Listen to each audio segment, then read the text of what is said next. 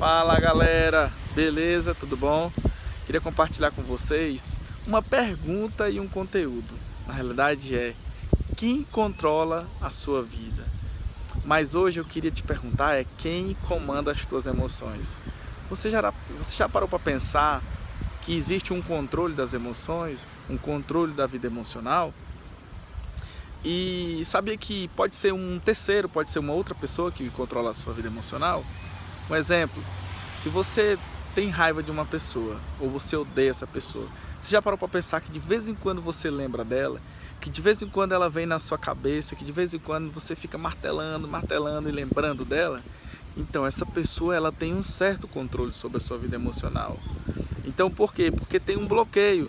Essa raiva, esse ódio, isso faz com que você lembre dela. E você já parou para pensar que quando você lembra dessa pessoa, você sente algo ruim, você sente algo também no corpo, dá dor de cabeça, dá uma agonia, dá uma ansiedade.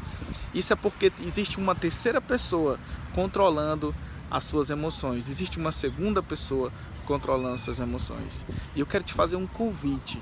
Eu quero te fazer um convite a liberar perdão. Porque se você não liberar esse perdão, se você não mudar isso aí na, na sua cabeça, a pessoa vai continuar controlando a sua emoção.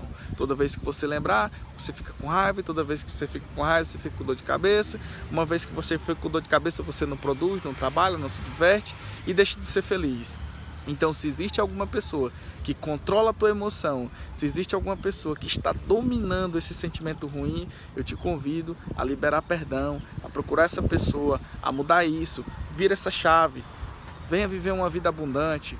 Comece a viver aquilo que você foi feito. Você foi feito para viver uma vida plena, uma vida abundante.